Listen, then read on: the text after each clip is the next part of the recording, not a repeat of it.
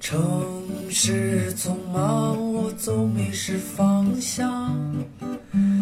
路上行人神色慌张，我内心冰凉。欢迎来到新的一期《Blow Your Mind》职场系列。大家好，我是峰哥。我是简丽丽。你美丽微笑，香香的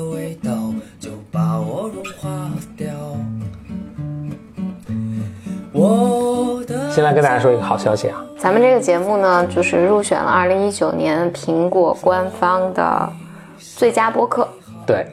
哦耶！那应该是我们有很多的这个听众了，嗯，所以嗯，谢谢大家的收听。也谢谢喜马拉雅。好，今天我来跟大家讨论一个话题啊，这个问题呢也是不止一个的咱们节目的听众啊写信来问我的，问题是要不要去做 gap year？大家情况有的是是学生，嗯、他是准备在大学毕业和工作之间有一个 gap year，有的呢是在两个工作之间，他决定是不是要去 gap year。你你有 gap year 过吗？我没有 gap year，我觉得这不是一个性价比特别高的做法。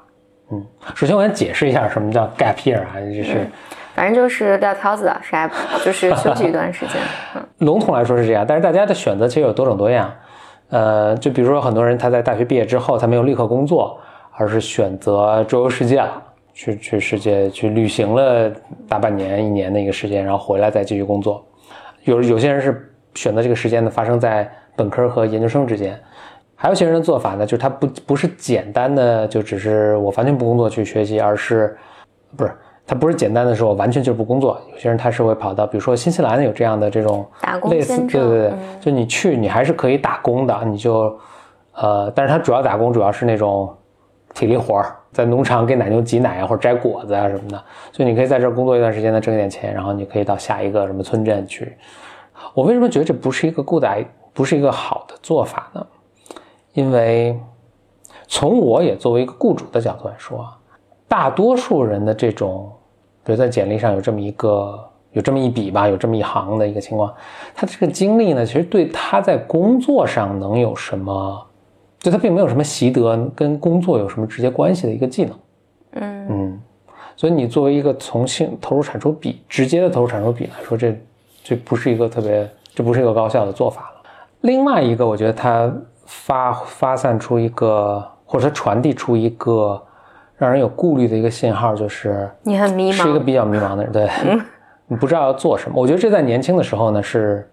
当然是一个完全可以理解的一个事情了，但你采用这样的一个方法去解决这样的迷茫，首先我不觉得这个能够帮你解决迷茫啊，你其实是要在在工作中、在行动中去去去面直接面对它去去解决，而嗯，我不觉得，比如说你对人生的一个迷茫是能够坐在，比如说我到什么面面壁十个月，或者我到一个什么远离尘世的一个什么地方去。去思考，能够甚至说通通过读书能够去解决的，因为实际上你在大多数选择 gap year 都是去旅行了。是很年轻的人啊，你说四五十岁那可能不是 gap year，那是我是半退休的状态，或者我是、什么对吧？但是年轻的时候，其实你因为你对这个世界的理解都太少，这不是一个你说我需要时间冷静冷静，或者我需要躲开这个尘嚣去思去思考去想把这个东西想明白的，这个不是你在这个年龄应该做的一个事情。嗯。所以我觉得这也给你未来的雇主发出了一个至少让人顾虑的一个信号。嗯。哎，这个让我想到，就是因为我们在上周在 BOM 的主站，我们其实更新了一集是，因为他他不是一个有全职工作的他一直就干这个 没有，但但是他提一个概念就是，呃，你可以不工作，你们不能打工，哦呃，他说你你不要打你你要你要工作，但不要打工，嗯就是尽管他在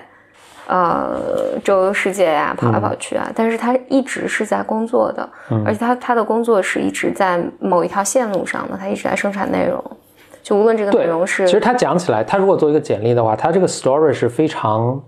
一致的，对对对，非常 consistent，嗯，对。这个这个圆是非常画的非常圆的这个故事，就是他在这个过程中是积累了他的技能的，嗯。然后我我觉得这个 gap year 在什么时候是有可能是有更好的意义的是，当你的资源和社会资本更多一些的时候，比如说有一定的积累，啊、有一定的所谓资源，其实所谓的资源就是你有足够多的技能。嗯，当你想要去工作的时候，别人都是在等着你出来工作的。嗯就在这种状况下，我觉得你想休息一段时间，你说我想调整一下状态，你多半在这种状况下，你也，除非是你比如说有有其他的安排，但绝大多数可能性就是你仍然是在你已有已建立的这个技能的轨道上，就是你还会时不时能做一点事情。我觉得在这种状况下，你可以休息一段时间，但是，嗯，更年轻的时候，我觉得大家更多是，反正我我我其实接触这样的年轻人不是特别多，嗯，但是我听到的其实更多的是我对我自己的人生比较迷茫啊，我要去寻找一下自我。你的自我永远都不是从这个不是这么找到的我不是这么找到的。嗯，随之而来，我就还想讲一个我最近的一个特别深刻的感受是，其实一个人的职业生涯还一个人的职业生涯还挺短的。嗯就你二十多岁刚开始工作的时候，你会觉得这个，嗯、来日方长，我还年轻，我还有很多很多可能性。但这一方面是真的，但从另外一个另外一方面来来看，就是你如果到一定的年纪还没有做到，就比如说你你职业的头五年或头七年，你没有积累足够多的资源和技能的话，你后面就会遇到很很多很多困难嗯嗯就除非你是在呃除非你创业。铁铁饭不，除非你是铁饭碗儿，我的意思是啊，否则的话，如果你是在就是商业或者企业里面去工作的话，你后面会越来越困难。所以实际上，虽然你的职业生涯很长，如果你是要在但是有个关键期的。对对对，但实际上我觉得头十年，真的怎么，就一下说想起，因为我们也一直面试啊，也一直见到反正各行各业的人啊什么。最近碰到一个人，就是像钟表一样准确的是，他毕业之后开始工作，每一年换一个换一个岗位，然后等到他工作了大概七八年的时候，这个时候你就会，你跟他聊，你就会发现，他由于换的是如此频繁，他没有。就你要做出一个成绩，这真是要一个时间能够去去去把它积累，你才能能做出一个项目。所以而而且你跟他聊，确实也就是他的他没有积累起，由于他如换的如此频繁，他没有积累起一个不管是拿得出手的项目和一个让人能信服的一个能力。这个时候其实找找工作就就挺尴尬的，嗯嗯，因为你到这个你你有这个资历了，但你总觉得或者别人找你也是希望能够你有一定的这个嗯，但同时，我觉得还有一种情况就是，你在同一家公司工作了，嗯，比如说三年、四年，嗯。但是呢，如果你对自己没有一个清楚的规划，你在这个工作的过程中，就除非你做到了说什么 CMO 或者 COO 什么的，你你管理了一个大团队，然后这些你考虑的就是战略层面的东西，以及怎么讲需要你负责的事情很多。除此之外，嗯，我觉得比如你在一个公司待了四年或三年、四年。你你应该是发展出你相应的职业技能的，嗯。嗯，你应该对你做的这个，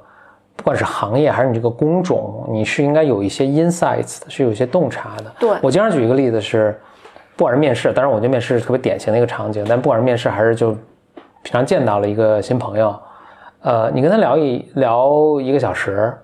你没有说，哎，我好像学到一些什么新东西，我看到一些什么新，那这个是比较有一有一定问题的。是一个不懂播客的人跟我来聊说怎么做播客，我跟他聊一个小时，他绝对能学到，他有特别大的一个呃开悟的一个感觉。就是当你对一个行业有一定的一定的钻研之后，去跟别人聊一个小时，让别人去从中有很大的收获，有很大的一个 insight，有个茅塞顿开的一个感觉，是其实挺容易的一件事情。容易的，啊就是因为因为你你每天都花在这件这件事情上，你你花了两年三年的时间，你你见到这个行业很多别人花一周或两周三周，他全力做做 research 是完全达不成的东西，这个是容易的。所以大家也不要随便想说我七天搞懂一个行业啊，七天 七天搞懂的就是一个大大四学生的水平啊。对我自己觉得，其实你二十多岁到我觉得三三十多岁，嗯这中间的这十几年，其实是因为如果你比如研究生毕业的时候你二十五岁了，其实你的时间并不是特别的多。嗯嗯其实，在这个阶段里面是重要的，嗯，而重要的是你要积累你是专家的能力，就是你在某一个领域，你说我是活动运营的专家，或者我是用户增长的专家，或者我是产品的专家，我是某个技术的专家，然后我就是市场活动，我做出了很多成绩，我有非常清楚的，嗯，比如说我有很多很多的这种媒体的。我我非常非常清楚的了解如何和媒体打交道，等等等等。嗯你你在你在这这几年里面，要快速的、清楚的掌握一定要积累某个方向的成技能。对对对，嗯。在这个基础上，你就有资本在未来挑选你的工作。嗯，就哪怕你说我这几年我就是做了我不喜欢行业的用户增长，我做了几年，嗯。那那就是你这个技能能够未来帮助你去敲开你感兴趣的行业的对。门。嗯。但这个是特别重要的，所以我自己觉得，因为本来工作就职业发展就不是件容易的事儿嘛，嗯就是我觉得你在早期去做 gap year，在好整以暇，这个是这对，实际上这个成本是要比你。你你你站稳了之后，你再做再去做 gap year，那那就这个主动和被动的 Yeah，是是完全不一样的。嗯比如 gap year 这个概念是，反正是西美国啊、欧洲这些国家就开始流行的。那个时候，他们学生毕业就等会儿跟大家讲一个自己的故事了，呃，但就他们开始流行。但我觉得这个在中国，呃，要特别慎重，就是因为在中国的成本尤其大。我觉得美国是它这个社会是对人，因为整可能整体一方面他们社会老龄化也更厉害，那整体来说他们的社会对年龄啊和你到什么年龄该做什么事是一个更宽容的一个态度。所以比如说三十五岁我重新开始一个 career 什么的是是完全 OK 的，我重新回到学校啊什么是完全 OK 的。嗯即使这样啊，比如在硅谷，其实也有挺严重的一个对年龄的一个，你可以说年龄歧视吧，就是还是更倾向于去找年轻人。呃，但中国就是特别特别明显。就中国，我前两天看了一个什么帖子，就是在中国，其实你比如说有一些中层的岗位是很明确的，就是说要求必须，比如四十岁以下或者三十五岁以下的，甚至是就是，那你过这个年龄，你再想再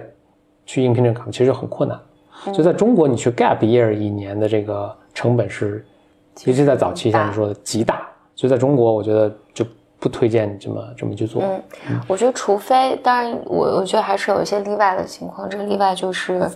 你有不可替代的，嗯，那就是你已经掌握了一门，那天下人都求着你，那当然这对，就是你比如说你在很年轻的时候，比如说你写过畅销书，嗯啊、或者你有其实别人不可替代的技能，我觉得就其实这就是你你你在这个呃求职市场上你是买方还是卖方嘛？嗯就是你你你是你是主动的还是被动的？如果你是被动的，其实就不建议，就这个成本还是、还是蛮高的。嗯然后我想说一个，我觉得可以作为例外的一种场景，你 gap year OK，但是你有一个挺具体的项目你想去做的，嗯嗯，而且这个项目是有是有一个期限，并且有一个可交付物，啊、有一个 deadline，有一个 deliverable，就是你最终能做出个东西。这个东西可能真的是完全你自娱自乐。你说我去拍了个电影，也可以，嗯，就是它它是一个项目，对，或或者你说我做了一个抖音账号啊我 但这不用 gap year 做，我觉得可能还是要的，还是要的。或者或者对我我反正我做了个什么项目啊，我去写了一本书或者我去非洲帮人盖了两栋楼什么的，就是 就你有一个具体项目做，这样你在你在面试的时候，这个可以作为你的一个成就拿出来说，虽然它不见得是跟你做的工作有立刻直接的关系，但是至少能够判断哦，那这个人是做事有方法，并且是你看。他的克服做这个事儿肯定是有很大的困难，他他克服这些困难，他去做了。而不要仅仅是说啊，我就游山玩水，或者我 gap year 我就找一个地方去读书去了，就就是我的我的意思就是，真的是在看书 reading books 对 看书，这个就不不是一个提倡的做法。嗯嗯。那说到这儿，我就讲一个那个我大学毕业的时候的一个，就在美国，你大学毕业就这不限于美国人，只要你在美国本科毕业呢，你都有机会去申请一个叫 Watson Fellowship，叫华生奖学金吧。就 Watson Fellowship 呢很有意思，它的设置是等于就让你 gap year 一年啊，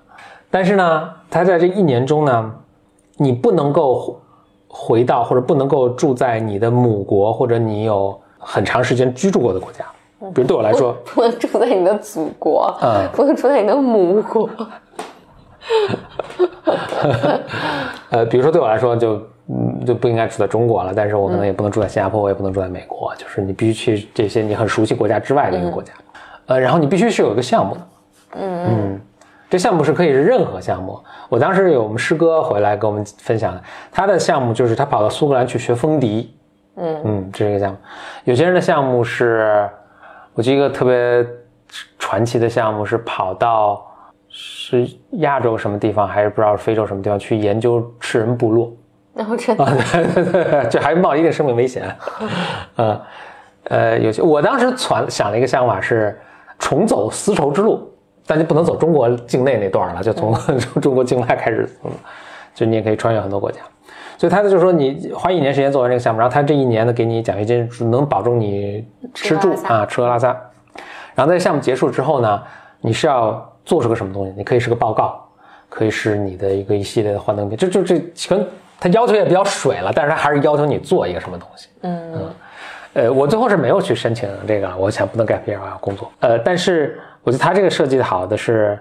呃，之所以跟大家说这个，就是我觉得他还是有一个要求，他不管他对你的他是多么开放和随意啊，他还是要求你最后能交付一个什么东西。嗯。呃，甭管你，嗯、所以我当时师哥其实他跟我说的是，他说他在他经历 Watson Fellow 哦，Watson Fellowship 这个它的设立呢，这个这个 Watson 好像是那个 IBM 的创始人 Watson，、嗯。他后来当然他赚了很多钱了，所以他做出这个基金，然后发这个奖学金，他的目的是说他希望美国的孩子，那最初是针对美国的孩子，美国这些大学毕业的孩子能够到世界各地去去周游，然后去了解当地的呃风土人情和文化，然后回到美国之后呢，他们建设美国。呃，就是他不是，他就对世界有了解，而不是一个固步自封的一个国家。所以，嗯总之，我的师哥当时跟我说是，他当时令他特别不安的一个就是，他每天早上醒来，他意识到，我这一天其实说过立刻就过去了，嗯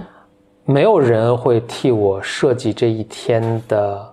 工作内容是什么。嗯所以这一天是我过得很充实，还是我完全就浪费了？完全在于我自己。嗯嗯，所以这是令他很不安的一件事情，也是鞭策他在这一年尽量使自己的这一年不要荒废，呃，过得这样充实，有所收获。嗯嗯所以说回来，我就想回到就对大家的这个一个什么，呃，一个建议呢，就是我的经验，我见过挺多很多 gap year 的人，我的经验是，很多人其实是在做一种逃避，就他觉得他在工作中或者在学习中，遇到了困难。他找不到是他的意义啊什么，所以他希望通过这种方式去，